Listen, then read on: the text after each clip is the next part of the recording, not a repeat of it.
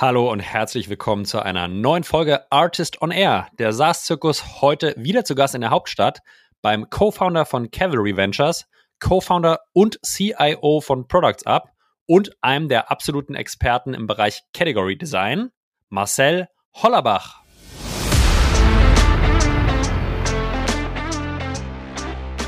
Wir haben im Grunde ein neues Produkt gebaut und eine neue, ja, eine neue Kategorie erfunden und auch dann eben aufgrund dessen angefangen, irgendwann mal einen Namen zu dem Kind zu geben, dass wir eben nicht mehr so davon abhängen, ähm, passen wir irgendwo so ein bisschen rein und sind wir eigentlich immer so ein Runner-up in der bestehenden Kategorie, aber nie richtig gut, weil wir nie perfekt das treffen, was dort eigentlich verlangt wird.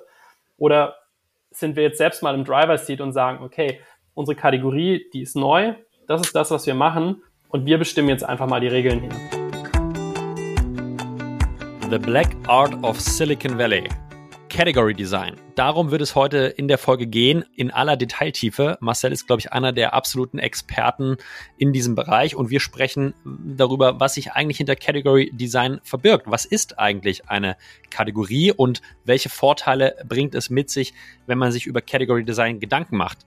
In welcher Stage von der Firma ähm, ist es überhaupt relevant und welche Ressourcen finanziell und auch personell muss man einplanen, wenn man sich mit dem Thema beschäftigt. Wir haben gesprochen über die Rolle von Analysten wie Gartner. Das heißt, wie muss man mit denen interagieren? Wie muss man deren Geschäftsmodelle verstehen und wie muss man diese einsetzen, damit man überhaupt eine Chance hat, selbst eine Kategorie zu definieren und diese zu gewinnen? Das und noch viele, viele weitere spannende Facetten vom Category Design gibt es in den nächsten 50 Minuten. Ich wünsche euch ganz viel Spaß mit Marcel Hollerbach und mit mir, Julius Göllner. Let's go!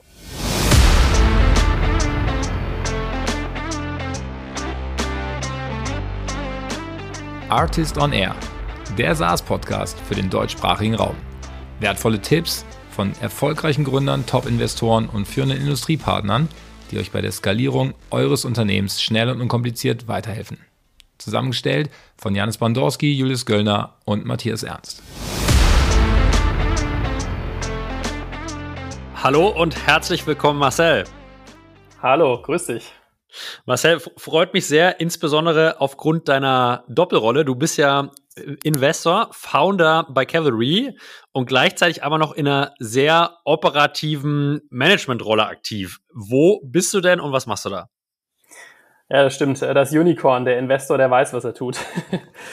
Ähm, ich bin schon Unternehmer seit über 20 Jahren, ähm, habe viel äh, früher im AdTech gemacht, im Bereich Video Advertising, ähm, später viel SEO auch und, und ähm, Performance Marketing und ähm, habe 2010 mit meinen beiden Co-Foundern Kai und Johannes zwei Companies angestoßen. Die eine äh, Native Ads ist äh, 2015 von Ströer übernommen worden, war Native Advertising Werbenetzwerk und ähm, die andere Company Products Up machen wir heute noch ist eine äh, Product Consumer Management Company. Was genau das ist, da kommen wir wahrscheinlich gleich nochmal zu. Ähm, 400 Mitarbeiter mittlerweile. Wir haben in Summe 110 Millionen Dollar geraced ähm, für die verschiedensten Initi Initiativen bei uns. Ähm, genau, sind seit zwölf Jahren jetzt am Markt, knapp 800 Kunden und arbeiten vor allem mit ähm, großen Enterprise-Size Brands und Retailern zusammen und ähm, unterstützen die dabei, ihre Produktkataloge, ihre Produktdaten ähm, zu ihrem kompletten Ökosystem von äh, Channeln zu bringen, über die sie verkaufen und wo sie Konsumenten erreichen wollen. Das sind dann Retailer, ähm, wie zum Beispiel in Deutschland der Aldi oder der Rewe, ähm, aber auch die kompletten ähm, Online-Channels wie Google Shopping und Facebook, ähm, Marketplace, äh, eBay, Amazon, also überall dort, wo ich quasi heute Konsumenten treffe. Genau. Und das heißt, nur, nur um es mein Wort mal wiederzugeben, ihr stellt sozusagen eine Software zur Verfügung, die holistisch alle Daten managt. Das können, ich vermute mal, Daten für die Supply Chain sein, Artikeldaten, Artikelbeschreibungen, aber auch Bilder. Und diese werden sozusagen in alle Channels, die eure Kunden nutzen, wie von dir angemerkt, können online, digitale Channel sein, es können aber auch Retailer sein, dann sozusagen über eine zentrale äh, Software, über eine zentrale äh, Funktionalität ausgespielt. Ganz genau. Wir sind wie so ein bisschen der Reiseadapter, den du brauchst, wenn du nach England reist, reist mhm. und deinen äh, deutschen Rasierer da anschließen willst. Ne? Der passt dort nicht in die Buchse. Und ähm, so ist das bei Produktdaten genauso. Ähm, die ganzen Kanäle haben unterschiedliche APIs und Spezifikationen und meine eigene ähm, Spezifikation passt im Zweifelsfall nicht auf die von eBay oder Amazon. Die muss übersetzt werden. Und wir sitzen da als Bindeglied zwischendrin und haben über zweieinhalbtausend Integrationen zu Kanälen weltweit. Das heißt, okay. der Händler oder Brand bindet uns einmal an ihr System an, was dann typischerweise eine Mischung aus einem ERP, einem Digital Asset Management System, einem Product Information Management System und vielleicht einer Commerce-Lösung ist, einem Shop-System wie Shopify. Ähm, wir holen die Daten einmal rein und können sie dann eben an die ganzen Kanäle ausspielen. Und ich meine, viele der Zuhörer kennen wahrscheinlich so die Trade Bytes dieser Welt, die so als E-Commerce-Aggregatoren agieren. Ihr geht sozusagen weit, weit darüber hinaus und äh, bindet eigentlich das komplett potenzielle Ökosystem an, Offline-Kanäle, vielleicht andere Third-Parties, die relevant sind für diese Daten. Also viel, viel, viel tiefere Wertschöpfung vermutlich, oder? Genau, also TradeByte ähm, ist sozusagen ein Teilprodukt von uns. Ähm, mhm. Das ist nämlich die Marktplatzintegration, also eben Amazon, eBay, Zalando und eben das, das Aussteuern der Orders, ähm, der Bestellungen und der ähm, ganzen Returns und Cancellations hinten dran. Ähm, wir covern eben aber auch Social Media und Search und Retail und äh, eben alles, was da an Marketingkanälen noch so draußen unterwegs ist. Und sind da insofern ziemlich einmalig, weil es neben uns vielleicht noch ein bis zwei weitere Companies überhaupt gibt in dem Space, die das in der Breite können, in der Tiefe, in der Skalierbarkeit und auch in der Internationalisierung. Also wir ähm, haben mittlerweile einen sehr großen Markt in Nordamerika, ähm, aber wir, wir haben auch Büros in APEC. Also bei uns ist quasi die Sonne immer am Scheinen. Ähm, du erreichst rund um die Uhr einen Mitarbeiter bei uns und ähm, wir supporten eben auch global die, die Channels, was uns dann auch wieder attraktiv eben für, für multinationale Brands macht. Jetzt haben wir uns kennengelernt, ähm, was ja im, im Rahmen eigentlich des, des Artist, Art, in der Vorbereitung des Artist Summit äh, dieses Jahr und ähm, als ich äh, mit dir gesprochen habe bezüglich eines potenziellen Themas, hast du Category Design auf den Tisch gebracht. The Black Art of Silicon Valley. ja? ähm, und also wenn man mal drauf guckt, ich glaube, Category Design, wenn man so ein bisschen SaaS verfolgt und auch in den USA viel schaut, ist ein Thema, was, glaube ich, sehr, sehr heiß ist, was viel in der Kommunikation genutzt wird, was aber so in meiner Wahrnehmung in, in, in Dach, insbesondere in Europa, noch nicht wirklich angekommen ist oder zumindest ein Verständnis dafür noch nicht so richtig geschaffen ist. Mhm. Deswegen würde ich gerne äh, mit dir die heutige Folge mal nutzen, um, um da tief reinzugehen und überhaupt mal zu verstehen, um was geht's denn da und wie kann man Category Design nutzen, um seine eigene Erfolgsgeschichte zu schreiben. Daher vielleicht die allererste Frage vorab. Was versteht man denn eigentlich unter Category Design? Genau, das ist schon mal eine sehr große Frage. also was wir, was schon mal ganz interessant ist, ist, dass die Wahrnehmung auf dem Thema auf jeden Fall zu wachsen scheint. Woran merken wir das oder woran merke ich das? Ähm, ich bin ja neben Products Up auch Gründungspartner bei Cavalry Ventures, ähm, Early Stage Seed Fund in Berlin und wir haben immer häufiger Teams, die ähm, zu uns kommen und nicht nur sagen, wir bauen quasi hier eine Disruptive Technology und wir erobern die Welt mit diesem Produkt, sondern Sie kommen tatsächlich mit der konkreten Mission, eine neue Kategorie zu schaffen und diese dann im besten Fall auch zu dominieren. Kategorien sind etwas, die, das hat es eigentlich schon, schon immer gegeben und ich glaube, der, der Mensch per se ist so gewired, dass er eigentlich in Schubladen und Kategorien denkt, um sich die Welt zu vereinfachen und sich darin zurechtzufinden. Und wenn ich mir überlege, so wenn man ganz weit zurückschaut, hat es Kategorien also gibt es seit hunderten von Jahren, seit Anfang des, des Jahrhunderts gibt es so Sachen wie zum Beispiel ähm, Tiefkühlessen im Supermarkt, ja, was für ja. uns heute eine Kategorie ist, auf die wir vielleicht, wenn wir in den Supermarkt gehen, direkt zusteuern. Wir sagen, okay, ich suche irgendwie Tiefkühlpizza oder ich suche Tiefkühl ähm, ähm, Gemüse oder sowas, aber das ist nicht selbstverständlich, das hat es nicht immer gegeben. Es gab irgendwann mal äh, einen Menschen, der hat eben diese Kategorie erfunden und das war für den richtig viel Arbeit, weil der irgendwann mal dahinter kam, dass er, dass er weiß, wie man zum Beispiel Gemüse schockfrostet und dass das eigentlich eine wahnsinnig gute Qualität ist, wenn man das so macht. Und dann dachte er, hey, das ist ja eine neue Produktkategorie, damit gehe ich jetzt mal zum Handel und dann stellt er fest, hm, der Handel hat eigentlich gar keine Infrastruktur dafür. Das heißt, dieser Mensch musste neben seinem eigentlichen Produkt auch das komplette Drumherum noch bauen, nämlich ähm, den Handel überzeugen, dass er Tiefkühlgeräte ähm, braucht. Er musste quasi die Lieferkette auch bauen. Das heißt, es mussten Fahrzeuge gebaut werden, die auch tiefgekühlte Nahrung überhaupt transportieren können. Und ähm, das ist eben ein gutes Beispiel dafür, wie jemand eine neue Kategorie gebaut hat und dann aber auch die komplette, also sie wirklich in den Markt gebracht hat, dadurch, dass er nicht nur das Produkt entwickelt hat, sondern auch die ganze Aufklärung darum, das Marketing, das Aufschlauen des kompletten Ökosystems darum. Und ähm, das ist eben, ja, das ist etwas, wo Softwarefirmen langsam anfangen zu verstehen, dass es auch ein Skill ist, den, den man nicht nur so aus klassischen Produkten kennt, sondern der auch im Softwarebereich stattfindet. Und Ähm, vielleicht etablierte Softwarekategorien, die, ähm, die man so kennt, ist sowas wie CRM, Customer mhm. Relationship Management. Witzigerweise war der Gründer, der Schöpfer von äh, der CRM-Kategorie nicht Mark Benioff von Salesforce, sondern der Tom Siebel von Siebel Systems. Der hat das erste CRM eigentlich gebaut und das auch so benannt. Er hat die Kategorie erfunden, aber nicht gewonnen ähm, sondern es war dann später Salesforce, die mit ihrem äh, SaaS-Ansatz in den Markt gekommen sind und dann quasi mit Salesforce CRM alles aufgeräumt haben. Andere Kategorien, die man vielleicht auch schon mal gehört hatte, sowas wie ERP, Enterprise Resource Planning, heute komplett dominiert von SAP und vielleicht noch ein bisschen von Microsoft. Also es gibt eben ganz viele, ähm, ganz viele Bereiche, wo Softwareanbieter irgendwann mal gesagt haben, ich glaube, das heißt jetzt so, was wir machen. Und über die Jahre hat sich das als Kategorie etabliert. Und was jetzt so ein bisschen neu ist, du hast es vorhin schon gesagt, im Silicon Valley nennt man das The Black Art. Über die letzten vielleicht zwei Dekaden haben, glaube ich, Unternehmer immer besser verstanden, wie man eigentlich eine Kategorie wirklich schafft, wie man sie positioniert, wie man sie zu seinem Vorteil nutzt und machen das immer ähm, ja, instrumentaler, als das vielleicht früher passiert ist. Ne? So die, die ersten Softwarekategorien sind dadurch entstanden, dass ein Unternehmer irgendwie eine Idee hat und sagt, ja, wir nennen das jetzt einfach mal so und dann ist es mhm. erfolgreich geworden und auf einmal war dieser Begriff da und das hat sich auf jeden Fall geändert und ähm, wir haben bei äh, Products Up eben auch ähm, im letzten Jahr so ein Category Design Projekt durchlaufen, was ich beim Artist Summit auch vorgestellt habe und äh, da wahnsinnig viele gute Erfahrungen mitgemacht.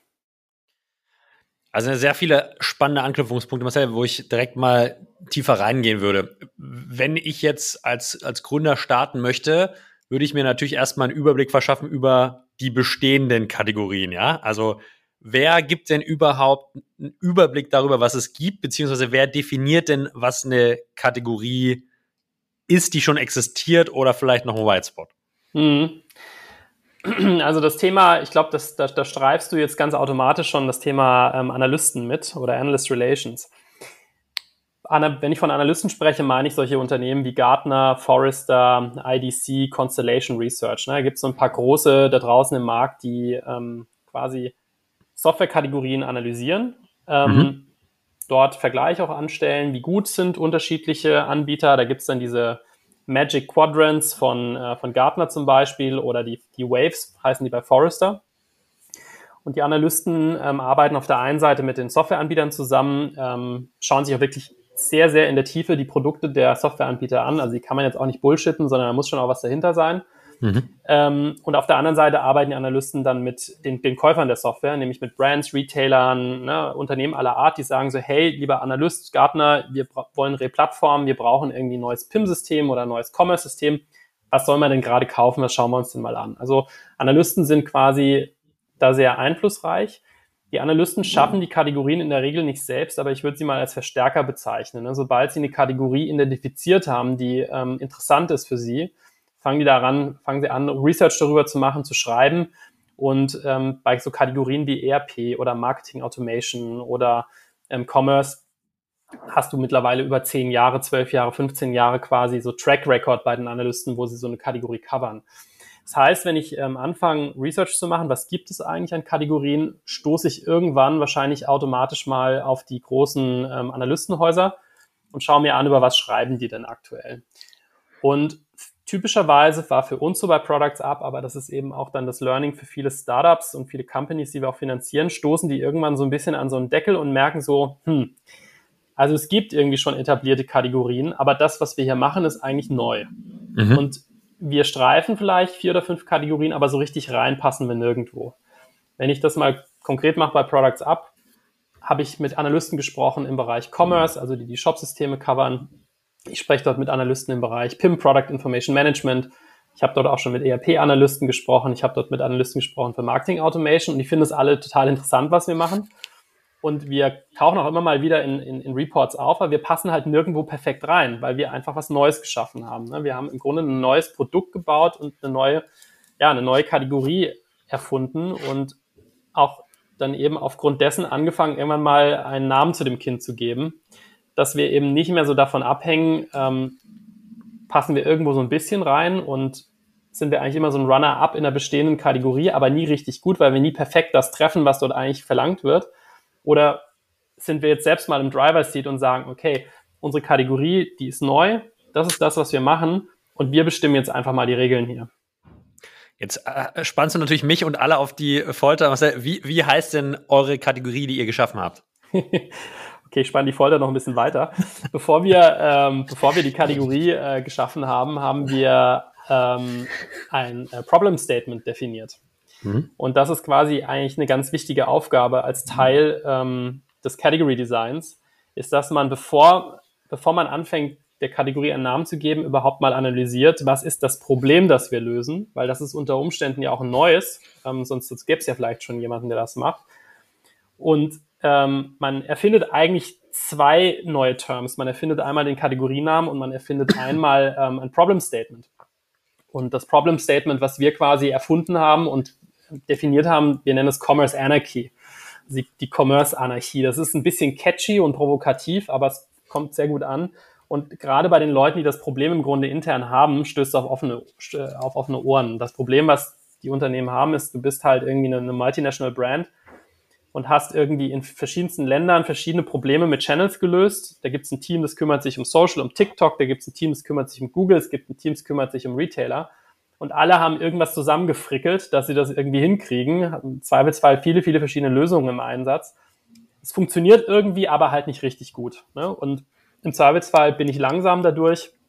Meine Wettbewerber, die bessere Tools haben, die, die das irgendwie ganzheitlicher angegangen haben, die sind deutlich schneller, die können vielleicht Produkte in fünf Minuten launchen, während eine andere Brand, die so historisch alles zusammengefrickelt hat, vielleicht drei Monate braucht dafür.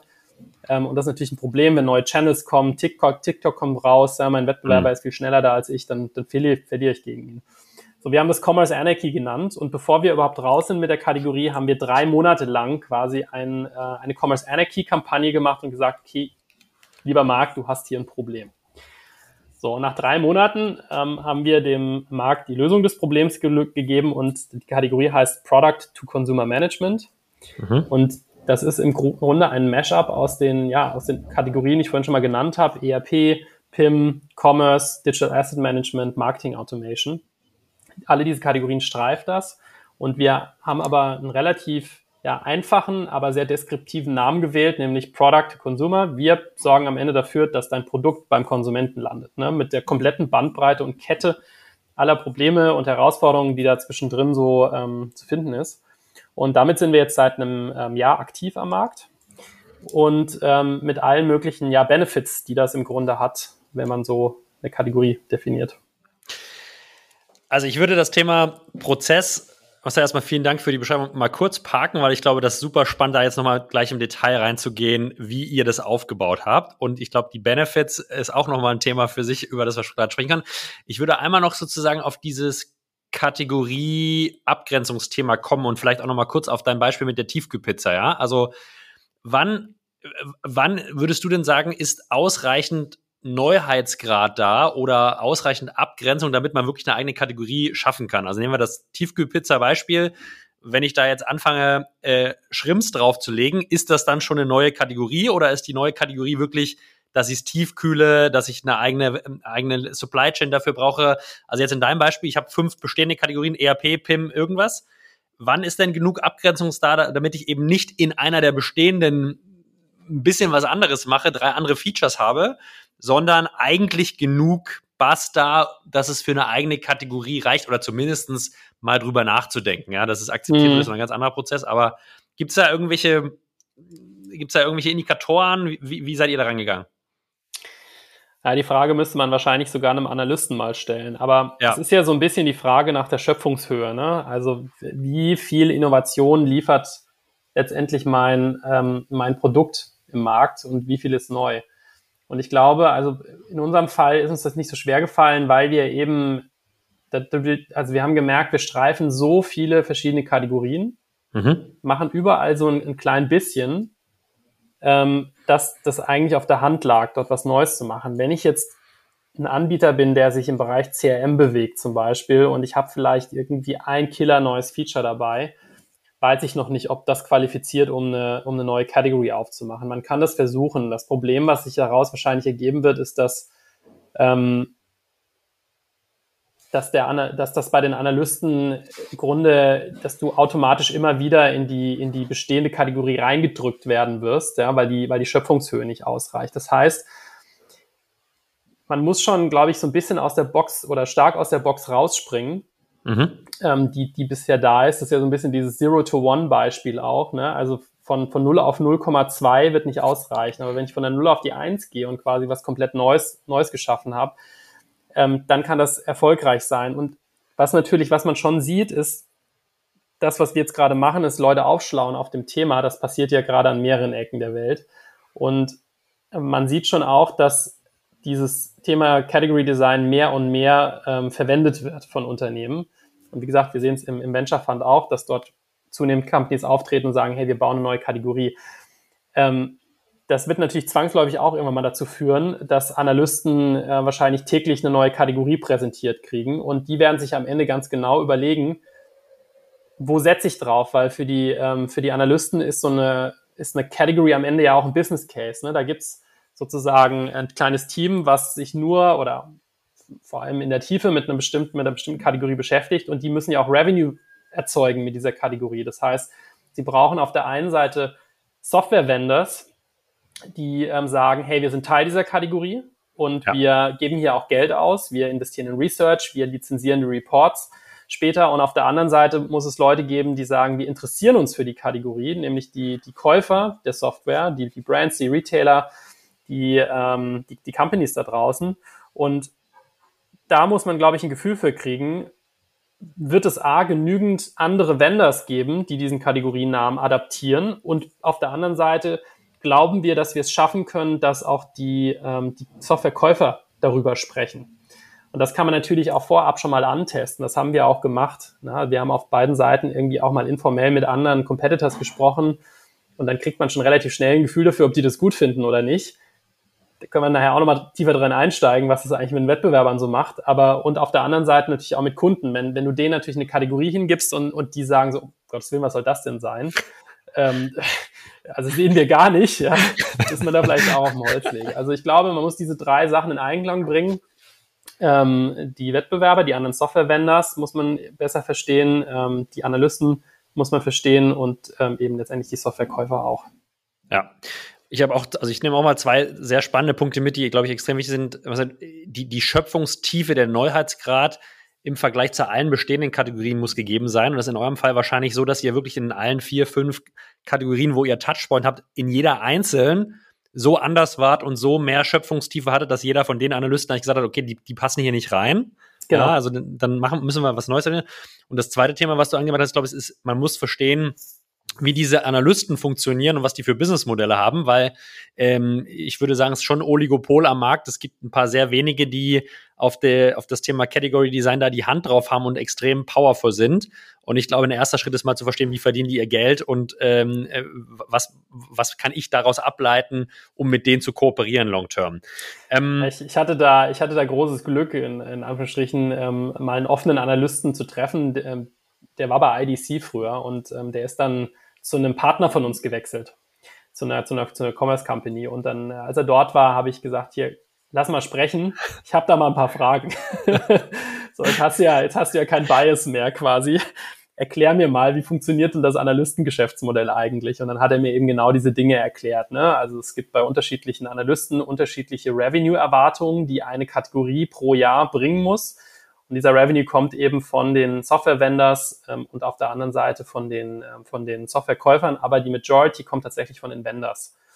Das heißt, ähm, um erfolgreich bei einem großen Gartner Forrester IDC oder so eine neue Kategorie aufmachen zu können, muss man irgendwie in Aussicht stellen können, dass es genug andere Vendors geben wird, perspektivisch, die auch in diese Kategorie mit reingehen. Sehr spannend. Ähm, jetzt würde ich einmal so ein bisschen auf den Prozess äh, gehen, Marcel, den ihr durchschritten seid. Wann, wann kam denn das Thema Category Design für Products Up überhaupt auf den Tisch? Also in welcher Unternehmensphase wart ihr und was war so ein bisschen vielleicht der Impuls oder Anlass, ich nehme mal angetrieben von dir, sich überhaupt mit dem Thema zu beschäftigen und sich das anzuschauen? Genau, also getrieben von mir war es nicht, ich hatte keine Ahnung von dem Thema. wir haben aber, ähm, wir waren so äh, ungefähr 150 Mitarbeiter ähm, vor, vor zwei Jahren und hatten so knapp ja, 16, 17, 18 Millionen ARR ähm, Revenue quasi in mhm. der Company. Das war so die, die Size, in der wir waren, hatten bis dato ungefähr 50 Millionen Euro geraced. So, und dann haben wir angefangen, ähm, ein Senior Executive Team aufzubauen. Ähm, und als Teil dieses Senior Executive Teams kam quasi ein neuer CEO mit rein und ähm, auch eine CMO. Und diese beiden, ich glaube, es ging tatsächlich von der CMO aus, haben eben das Thema mal vorgestellt und meinten so, hey, wir haben das in einer anderen Firma schon mal gesehen. Ich glaube, wir sollten eine Category bauen. Und damit mhm. haben sie bei mir offene Ohren eingerannt oder, oder sind ja auf offene Ohren gestoßen, weil ähm, ich seit ähm, sechs Jahren im Grunde bei uns das Analyst Relation Thema ähm, immer geleitet habe und irgendwann immer an diesen Punkt gekommen bin, dass ich gemerkt habe, so okay, wir sind zwar in guten Gesprächen, alle finden toll, was wir machen, aber am Ende kommen wir nie in irgendeinen sinnvollen Quadrant rein, weil halt wir nie nirgendwo reinpassen. Und das kann man schon eine Weile so fortführen auch, aber letztendlich verbrennt man ja auch ein bisschen das Investment, was man dann bei Gartner Forrester und IDC so hat, ähm, wenn man nicht eine klare Strategie dahinter hat, wo man eigentlich mal rauskommen will. Und das, dieses, dieses Element fehlte mir immer in der Zusammenarbeit mit den Analysten. Und ähm, seitdem wir eben auch die eigene Kategorie haben, äh, fällt mir das deutlich leichter, halt eine gewisse Richtung auch einzuschlagen dort im Gespräch. Kurze Zwischenfrage dazu.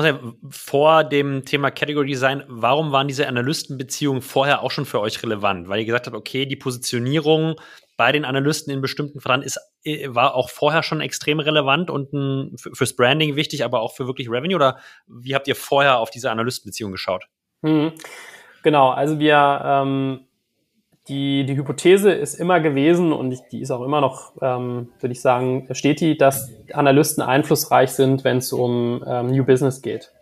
Ja, letztendlich, weil sie mit ähm, potenziellen Käufern gerade im Enterprise-Segment halt innig interagieren und dort ähm, eben ja, Empfehlungen geben, äh, mit wem man sprechen sollte. Zusätzlich haben wir auch immer mal wieder Kampagnen gemacht mit Analysten. Mit Forrester zum Beispiel haben wir Research in Auftrag gegeben zum Thema Commerce Anarchy unter anderem.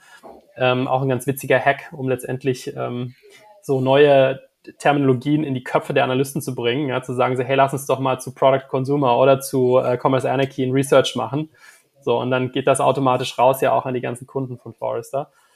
Mit denen haben wir Research gemacht, diesen Research haben wir lizenziert, ähm, mit einem Webinar zusammen mit, mit Forrester und dann eben auch mit einer begleitenden Kampagne auf E-Mail und, und, und Performance ähm, das rausgegeben und damit kann man auch super Leads einsammeln, ne? weil die, die okay. Brand Gartner und Forrester eben auch sehr, sehr, sehr renommiert ist und gerade eben halt, wenn du dann so im Fortune 500 Bereich sprichst, in den USA, aber auch in, in Deutschland funktioniert das in den DAX-Firmen, ähm, ist es einfach was wert, wenn du eben mit so einer Brand kommst. Und um mal den Zuhörern vielleicht mal so eine, eine Messlatte zu geben, äh, also wann ist das relevant und wie teuer ist es, sage ich mal jetzt, nehmen wir mal das Produkt Research mit einem der großen, das zusammen zu machen? Also wie viele Ressourcen muss man einplanen und wann würdest du sagen, ist es für einen Founder, ab welcher Growth Stage ist es überhaupt relevant? Hm. Genau, also ähm, bisschen, ähm, bisschen aufgedröselt. Man kann, ähm, habe ich übrigens auch in deiner Master oder in der Masterclass, die ich gemacht habe, ähm, von einem anderen Teilnehmer gelernt. Wusste ich selbst nicht, dass das gibt. Man kann alle sechs Monate bei, äh, bei Gartner zum Beispiel so ein Courtesy Briefing machen, mhm. ähm, wo man ähm, auch als Nicht-Kunde von Gartner, ähm, wenn man dort kein Seed oder keine Lizenz hat, trotzdem einen Analysten briefen kann. Man muss mhm. sich dann darauf einstellen, dass man ab dem Zeitpunkt, wo man das macht, wahrscheinlich ungefähr alle zwei Wochen vom Gartner Sales belagert wird ja, und die einem versuchen, äh, äh, eine Subscription zu verkaufen. Aber wenn man dem standhalten kann eine Weile, dann ist es mal eine gute, ja, ein guter Weg, um mal ähm, anzufangen. Wir haben, ähm, wir haben eine Beteiligung ähm, bei einer Company, die heißt Cross Engage.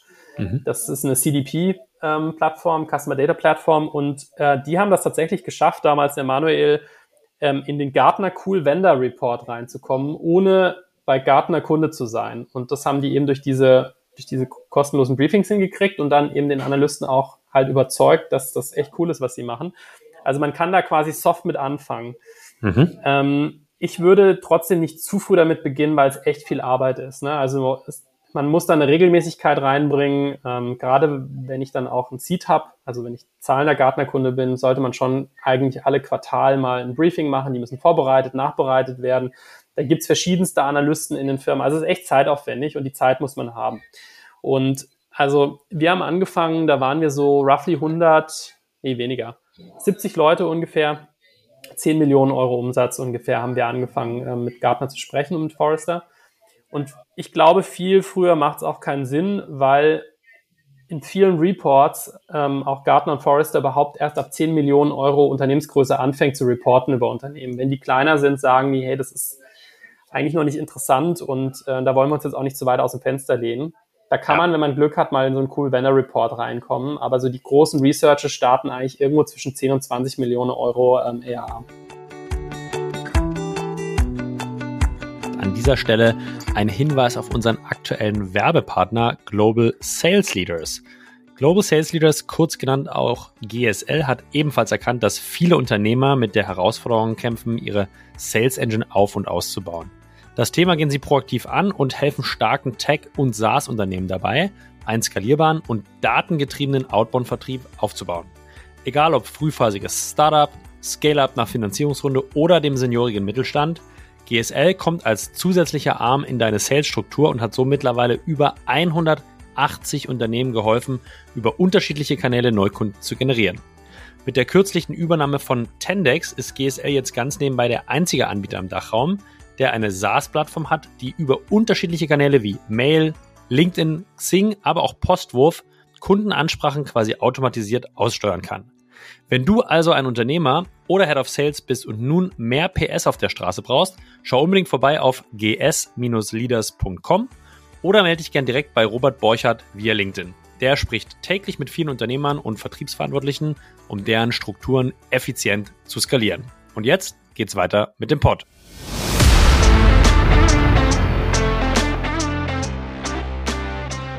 Das heißt, die brauchen auch erstmal sozusagen die Validierung vom Markt oder zumindest nehmen sie ein bisschen Risiko raus, dass sich auf die falschen Themen fokussieren und äh, sagen, okay, unter 10 eigentlich minimale Chance auf eine Relevanz, sondern zeigt erstmal, dass das Produkt oder eure potenzielle Kategorie am Markt erfolgreich ist, Product genau. Market Fit hat und dann gucken wir, dann gucken wir euch mal an. Genau, und zu den, ähm, das war dann der zweite Teil deiner Frage, zu den Kosten von dem Ganzen. Das ist eben auch nochmal, das muss man sich auch leisten können, ja. leisten wollen. Ähm, die, bei Gartner ist es so, dass die sind mittlerweile für den günstigsten Seed, den man so ähm, bekommen kann, mit gutem Verhandeln und vielleicht auch ein bisschen längerer Vertrag, liegt man, kommt man wahrscheinlich irgendwo so bei 60.000 Euro pro Jahr raus. Also das ist schon ein signifikantes Investment. Und bei Forrester ist es so, dass man ungefähr bei 40.000 liegt. Nur für den Seed? Nur für den Seed. Und da hat man dann ein Seed und äh, Klammer auf, mit diesem Seed kommen äh, Credits und die Credits kann man dann auf verschiedenen Aktionen noch verwenden. Zum Beispiel für ein Webinar, ähm, äh, man kann dann auch mal einen Analysten zu einem Event einladen oder sowas. Also da, man hat so zwei, drei ähm, Aktionen pro Jahr auch noch quasi mit dabei, die man machen kann. So ein Research ähm, ist dann aber, liegt dann auch nochmal so bei 20.000 Euro, 30.000 Euro, wenn man den macht ähm, für das Asset. Eine Reprint-License von, äh, von, von einer Wave oder von einem Magic Quadrant, wenn man die haben will, liegt auch irgendwo so bei 15.000, 20.000. Also das ist schon richtig teuer. Lassen sich das gut bezahlen. Also ist auch einfach per se dann wahrscheinlich gar nicht affordable für Early Stage Companies oder mit zumindest sehr hohem Risiko verbunden. Lass uns mal jetzt zu dem Zeitpunkt gehen, euer CEO kam rein, eure CMO kam rein, sagen, hey, wir, wir müssen jetzt mal das Thema angehen, wir haben das vorher schon mal gesehen und du warst jetzt in charge of Investor äh, in Analyst Relations in dem Fall. Ähm, das Thema war trotzdem für dich, ich vermute, mit einem gewissen Neuheitsgrad behaftet. Wie bist du denn an das Thema überhaupt rangegangen, Marcel? Also wie hast du dich selber educated und wie habt ihr, was war euer, euer Plan, um überhaupt mal ein Konzept zu bauen oder ein Go-to, Go-to-Category in dem Fall? Ja, ähm, wir haben den klassischen äh, Berateransatz gewählt und ähm, mit einer ähm, ja, kleinen Boutique-Beratung aus, ähm, aus UK gearbeitet, die heißt Be Categorical. Mhm. Und äh, die haben uns quasi durch den kompletten Prozess durchgeguidet. Und das kann ich auch nur empfehlen. Es muss jetzt nicht unbedingt äh, diese spezielle Company sein, aber ich glaube, was, ähm, was uns Unternehmern so manchmal ein bisschen im Weg steht, ist, dass man nach einer gewissen Zeit ein bisschen betriebsblind wird. Ne? Man hat so eine gewisse Vorstellung davon, was ja auch gut ist, eine intrinsische Vorstellung, wo man hin will und was das so ist, was man macht. Und gerade aber, wenn ich eben anfange, eine Kategorie zu bauen, ist es ja extrem wichtig, dass ich die Box verlasse und mal drüber nachdenke wie groß ist das eigentlich, was wir hier machen? Wie breit ist das? Was ist da alles Teil von? Was kann da alles noch Teil von werden? Und das also funktioniert erfahrungsgemäß besser, wenn man ähm, jemand externes hat, so eine Art Coach, der einen da durchguidet. Und mit diesem Coach haben wir eben an diesen verschiedenen Themen gearbeitet. Erstmal zu verstehen, was ist die Category eigentlich, dann zu verstehen, was ist das Problem, eben die Commerce Anarchy, das Problem Statement und dann auch die, äh, die Kategorie an sich. Und das ist ein Prozess, der geht nicht von heute auf morgen, muss man auch dazu sagen, sondern es ist ja eigentlich ein sehr kreativer Prozess. Kreativität mhm. kann man schwer erzwingen.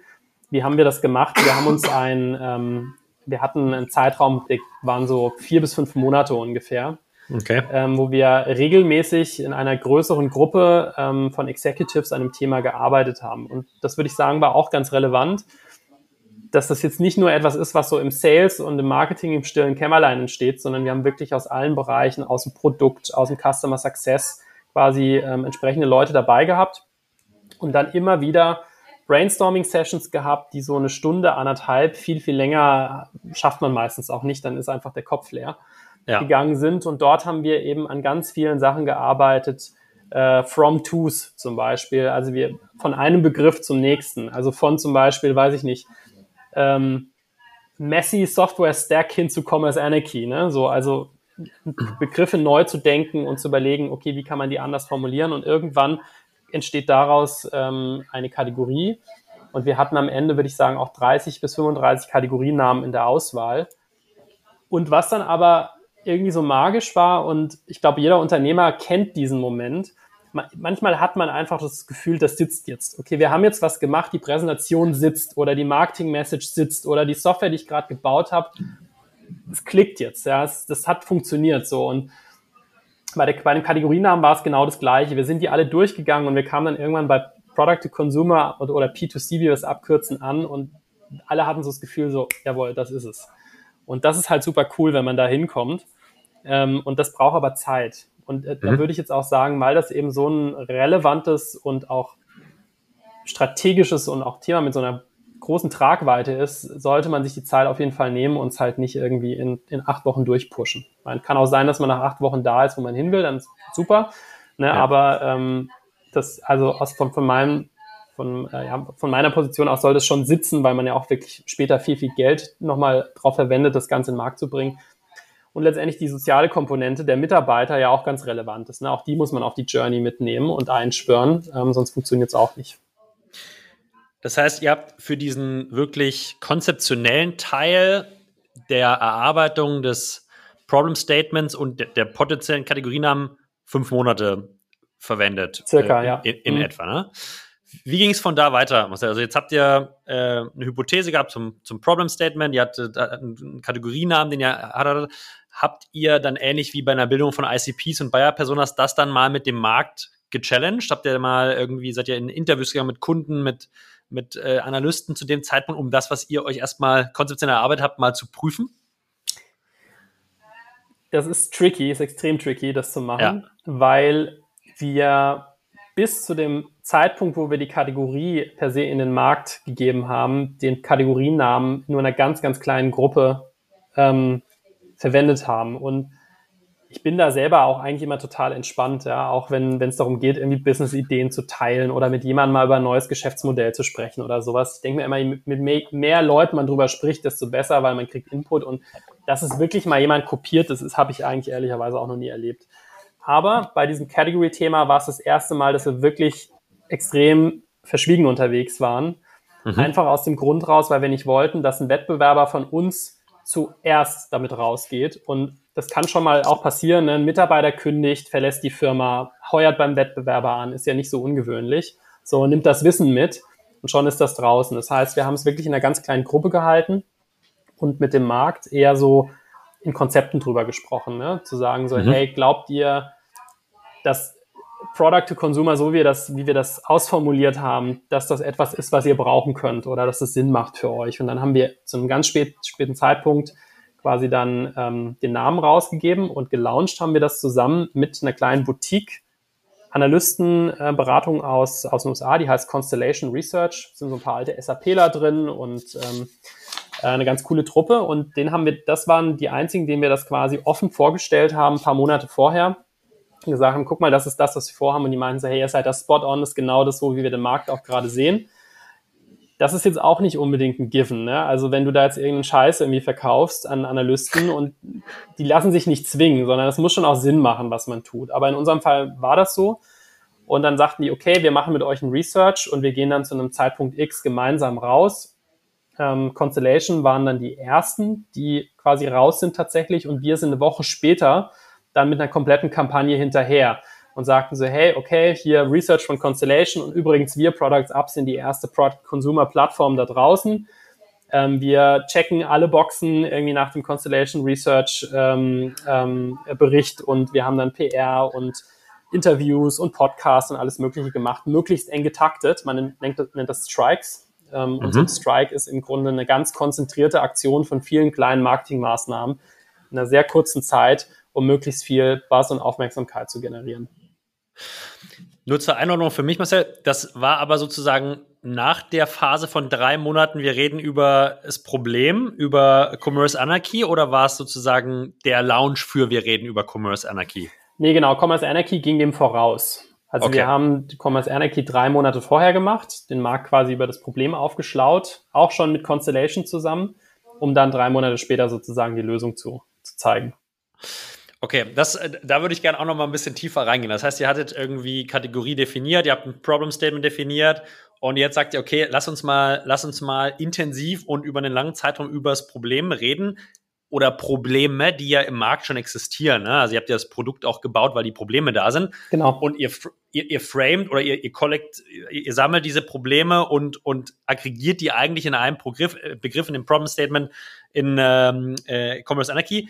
Wie habt ihr das gemacht? Also wie habt ihr über welche Kanäle, über welche Maßnahmen habt ihr sozusagen diesen, diese neue Begrifflichkeit in den Markt reingedrückt? Hm. Also wir hatten äh, ein ganz sportliches Budget dafür und ähm, okay. haben wirklich wahrscheinlich das komplette Playbook abgefeuert. Also von ich war auf äh, Podcasts, ähm, habe darüber gesprochen. Ich bin interviewt worden. Das waren tatsächlich auch so Paid Placements, aber die sind extrem gut gemacht gewesen ähm, bei ein paar größeren ähm, Titeln in den USA, wo wir so Video-Interviews gemacht haben. Wir haben Pressearbeit gemacht, wir haben äh, ganz viel Content produziert um das Thema, ähm, SEO optimiert, ähm, haben das auf Social Media geteilt. Ähm, wir haben ein Research gemacht mit For äh, Forrester zusammen, da haben wir, glaube ich, vorhin schon mal kurz drüber gesprochen, ne? Ja. Haben mit denen sozusagen Forrester-Kunden auch befragt zu ihren Problemen rund um Commerce Anarchy ähm, haben dadurch extrem gute Validierung bekommen auf dem Problem, dass es wirklich auch greifbar ist ähm, und zum anderen aber am Ende auch einen schönen Report gehabt, den wir dann auch teilen konnten, den Commerce Anarchy Report, den wir dann auch über die verschiedensten Kanäle verteilt haben. Also es waren wirklich ganz, ganz viele ähm, Maßnahmen, die wir da gemacht haben und ähm, ja, das, der schöne Side-Effekt eben bei, bei Forrester war, dass letztendlich der Analyst dann selbst auch von dem Problem wusste, ja, und auch wie wir es nennen. Und vielleicht auch nochmal, um vorzubeugen oder deiner, deinem Statement von vorhin, macht es nicht zu früh, ähm, Nachdruck zu verdeihen. Wie viel Budget habt ihr denn für diese drei Monats Problem Communication ungefähr? Was, was habt ihr da eingeplant oder was habt ihr da rausgehauen?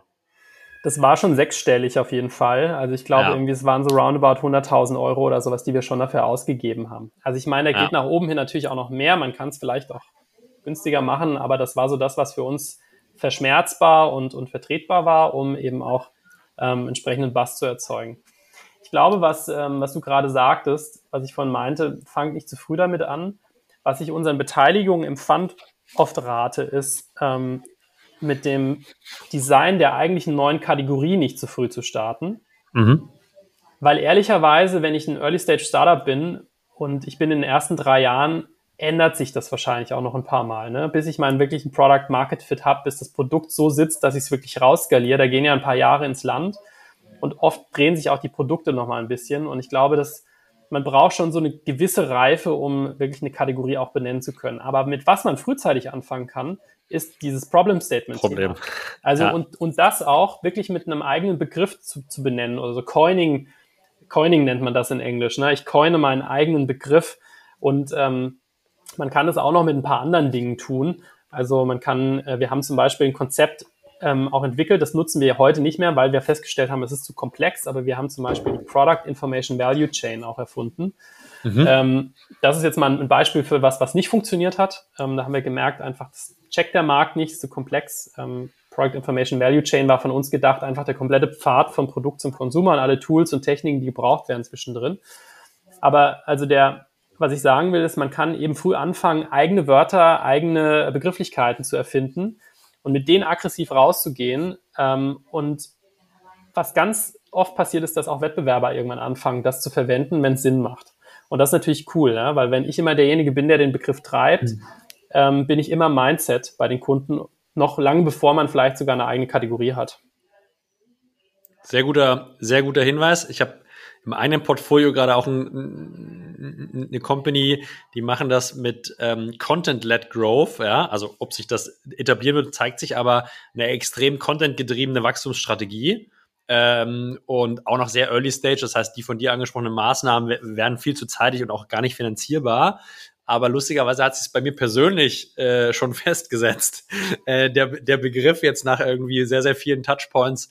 Ähm, daher, also ich, ich kann nachvollziehen, was du sagst, dass man sozusagen das Framing des Problems sehr zeitig anfängt und dem auch einen ganz, ganz klaren Namen gibt und nicht, wenn man zehnmal drüber redet, zehnmal verschieden formuliert und verschiedene Aspekte in Vordergrund stellt, sondern eine ganz stringente Kommunikationsstrategie ähm, da hat.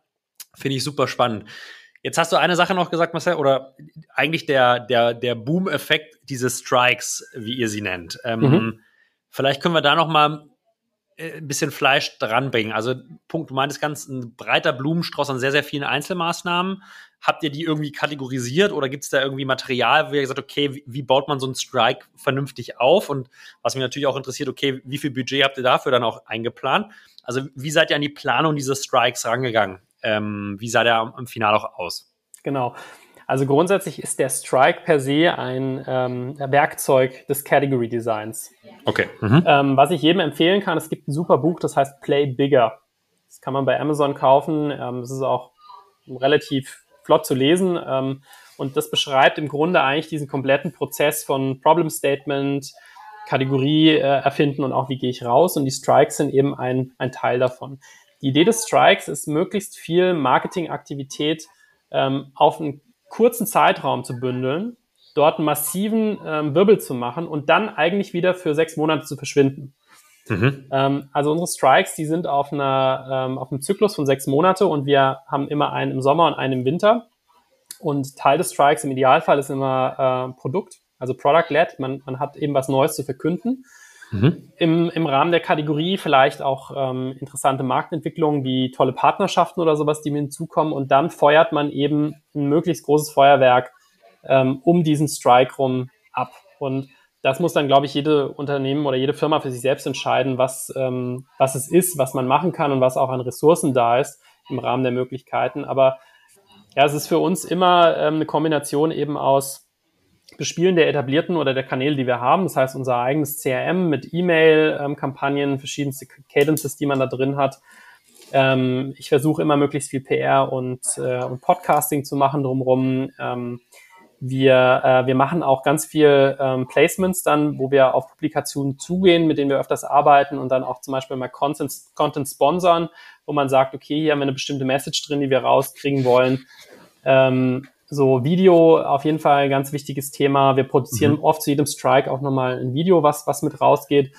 Und also die, Idee ist quasi maximale Aufmerksamkeit, den, den, Wettbewerb im Zweifelsfall auch maximal irgendwie ähm, nicht verwirren, aber in Zugzwang bringen. Ne? So sagen sie, hey, wir haben hier was Neues, und dann denkt sich der Wettbewerb, oh shit, die sind schon wieder einen Schritt weiter, wir, wir schrauben immer noch irgendwie an dem Ding, was die vor sechs Monaten gemacht haben, so ungefähr. Und ähm, so, dann geht man wieder in die Versenkung und macht so sein Business as usual weiter und sechs Monate später kommt eben die nächste Aktion. Und ja. ist ein bisschen vergleichbar mit so Apple Product Launches, habe ich das Gefühl. Ja, ja. ja. Ich meine, naja, ich meine, Apple ist der, ist wahrscheinlich der Master im, im Category Design, ne? Also ja. guck dir das iPhone an. Das iPhone äh, ist im Grunde, ja, was hat Steve Jobs da mal gesagt? Ist irgendwie ein Internet Communicator, ein iPod und, ähm, und ein Telefon.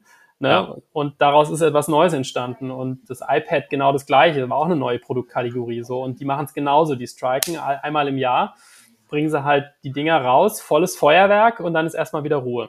Ja.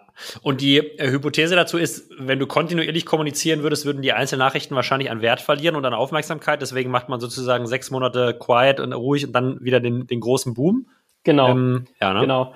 Und das ist so ein bisschen meine, ähm, vielleicht eine Randnotiz, eine Beobachtung auch. Ähm, Im Sales hat man, im Sales hat sich ja auch so eine gewisse ähm, ähm, so ein Terminus oder so, so, so, eine, so eine Zeit etabliert, wo man sagt, man, man hat zum Beispiel, man arbeitet auf ein Quartalsergebnis hin. Ja? Ja. Das hat sich jetzt durch die, äh, wahrscheinlich durch die ähm, IPOs und so weiter auch, auch gefestigt, dass Firmen sehr stark quartalsbasiert arbeiten. Was wir festgestellt haben, ist, man kann durch diese, man sagt, drei Monat-Zyklus, sechs Monat-Zyklus, kann man die Leute auch wahnsinnig gut motivieren. Und man kann die sehr gut auf den Punkt hinarbeiten lassen. Mhm. Und danach brauchen die Leute aber auch erstmal wieder ein bisschen Ruhe. Ne? Du kannst halt nicht zwölf Monate lang dauert durchfeuern. Ja. Das ist nicht gesund, das sollte man auch nicht machen. Und so kann man sagen, okay, ein Strike, Marketing-Team, Vollfokus, alle sechs Monate, darauf arbeiten wir hin.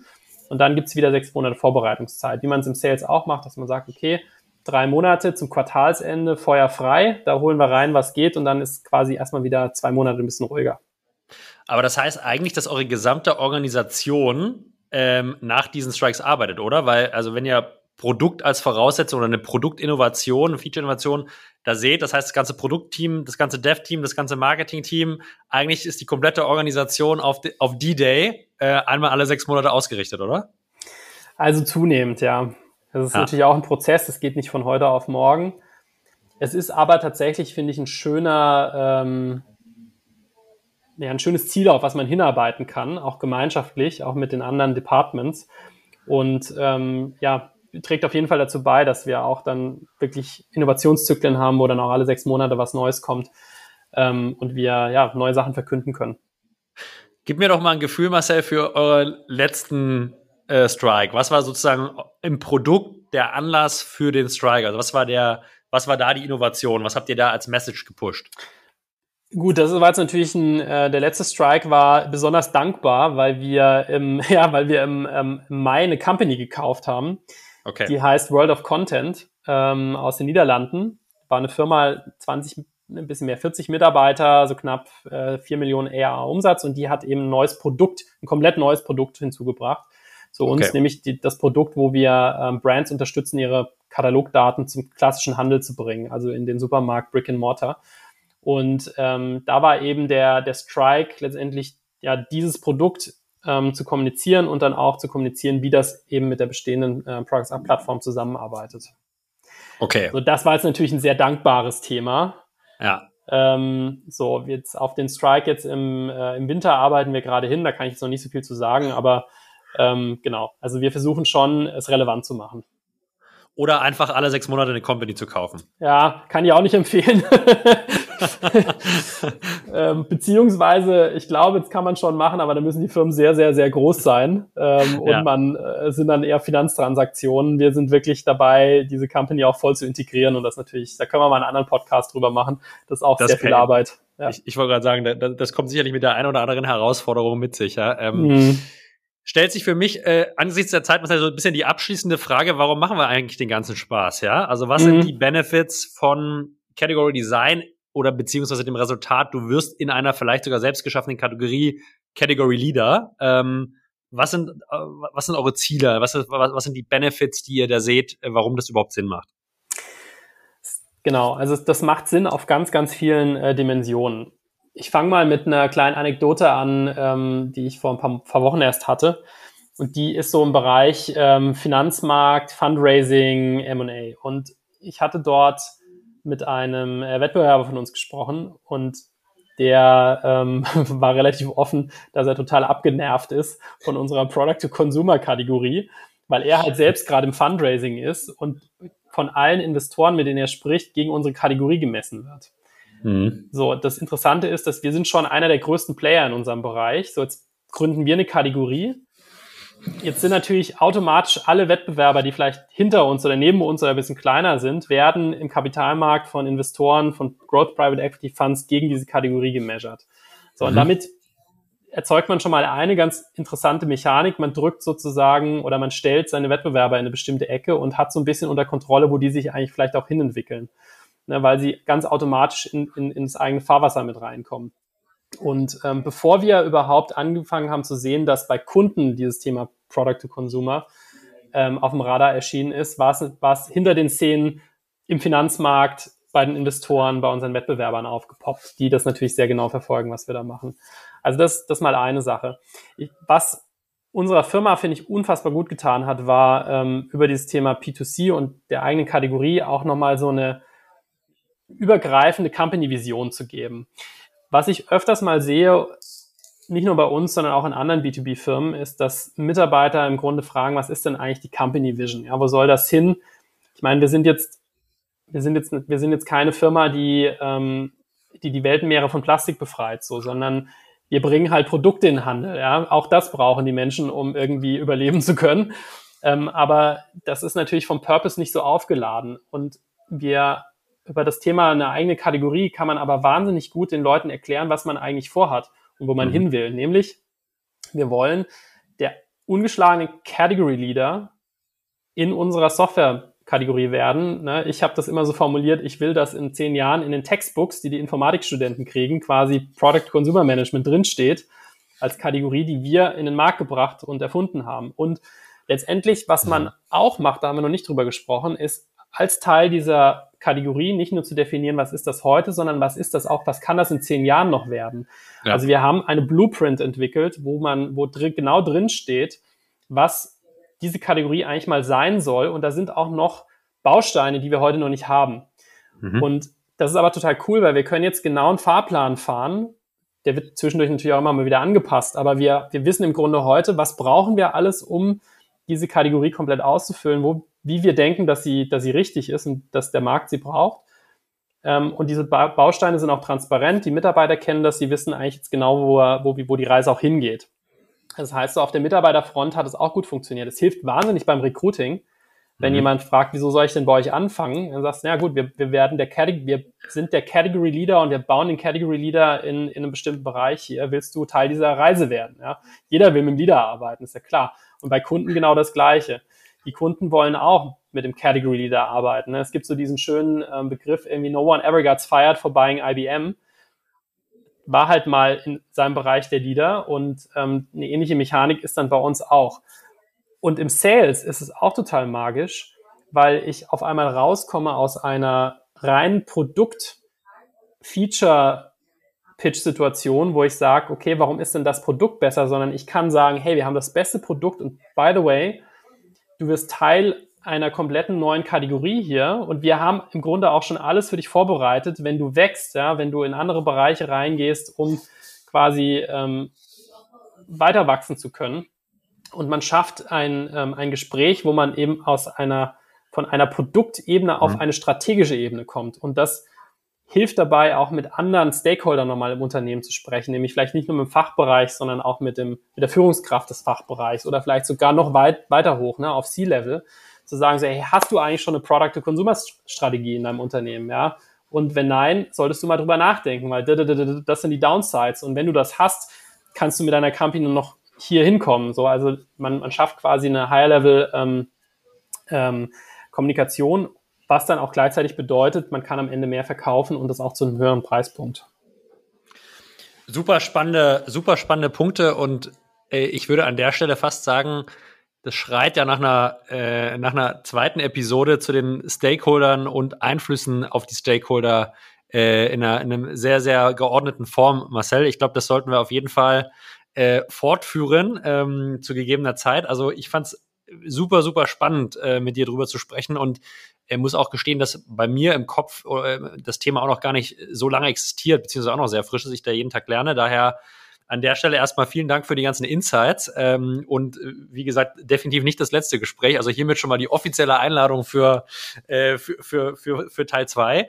Ähm, wir haben hier was ja trotzdem immer noch eine kleine ähm, abschließende Frage im Podcast. Das ist die Restaurantfrage. Ähm, sozusagen, wo gehst du gerne in Berlin essen, brunchen, frühstücken, Dinner, egal was dir in den Kopf kommt. Was ist deine, deine, was ist deine Empfehlung für Berlin? Meine Empfehlung für Berlin. Also meine, ich glaube, die, äh, meine Evergreens irgendwie sind so äh, ähm, Katz Orange, das, äh, haben wahrscheinlich schon viele gesagt. Äh, der Monsieur Wong ist für mich äh, tatsächlich ein Restaurant, was mich, glaube ich, die letzten 15 Jahre ernährt hat. die, diese, den Monsieur Wong gibt seit 2000 äh, in Berlin, äh, ist in der, ist direkt in Mitte in der Nähe vom Alexanderplatz. Das ist ein ganz toller Vietnamese und äh, wird geführt von zwei Brüdern. Und ähm, die zwei irgendwie, die kennen mich jetzt so seit Gründung quasi, kennen meine ganze Familie mittlerweile und ähm, haben mich, glaube ich, jahreweise äh, tatsächlich durch die, durch die Lunchwochen begleitet. Ähm, und man trifft da auch immer ganz, ganz viele andere tolle Menschen und Gründer und Freunde. Das ist immer ganz nett da. Du, du würdest also sagen, Monsieur Wong, lokaler Category Leader äh, im Berliner äh, Ökosystem für vietnamesisches Essen, oder? Hundertprozentig. Hundertprozentig. Cool, Marcel, ganz, ganz, ganz herzlichen Dank nochmal an der Stelle für deine Zeit ähm, und die Infos. Hat mir super viel Spaß gemacht und freue mich auf äh, definitiv das nächste Mal. Machen wir, gerne. Danke dir. Vielen Dank euch allen fürs Zuhören. Auch in dieser Folge super spannend mit Marcel über Category Design zu sprechen. Und an dieser Stelle, wie auch schon im Pod angemerkt, sicher der Hinweis, dass Marcel uns sicher bald wieder äh, beglücken wird. Äh, an dieser Stelle noch ein kurzer Hinweis in eigener Sache, ihr Lieben. Der Artist Summit 2023, wie ihr wisst, findet am 12.10. statt. Ähm, wir können euch sagen, dass wir bereits 140 von den verfügbaren 400 Tickets äh, verkauft haben. Das heißt, es wird auch jetzt schon langsam eng. Wer noch Lust hat, bewerbt euch gerne über die Homepage. Wir haben auch schon über 50 Prozent der sehr begrenzten Partnerslots vergeben. Wer von euch oder in eurer Organisation vielleicht noch Interesse hat, als Partner des Artist Summits nächstes Jahr teilzunehmen, wendet euch super gern an uns, meldet euch. Ich denke, die Plattform ist für sehr, sehr viele extrem spannend. Daher, ähm, ja, ruft einfach an, schreibt eine E-Mail, meldet euch per LinkedIn. Wir freuen uns auf jeden Fall, mit euch in die Gespräche zu gehen und natürlich euch alle im nächsten Jahr in Berlin wiederzusehen. An dieser Stelle vielen, vielen Dank fürs Zuhören und liebe Grüße, eine produktive Woche, der Julius. Ciao.